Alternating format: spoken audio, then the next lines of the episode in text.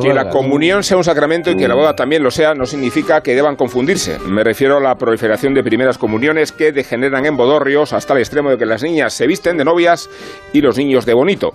Convendría repensar la opulencia de estas celebraciones y evocar acaso su razón de ser, que no es la exhibición ni la fiesta, sino la iniciación en un rito que implica recibir el cuerpo de Cristo en el cielo del paladar. La tradición como ceremonial codificado se remonta al siglo XIII y conserva en el siglo XXI una serie de peculiaridades que contradicen tanto holgorio. Hay que estar bautizado, hay que exponerse a la catequesis y hay que pasar por el confesionario entre sudores y pavor a las represalias, no digamos cuando sobreviene la pregunta de los tocamientos.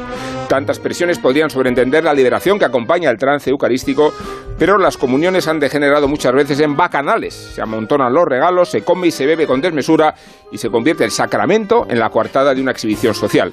No sé los belgas, pero los españoles nos gastamos un promedio de 2.500 euros en el presupuesto de la comunión del niño o de la niña.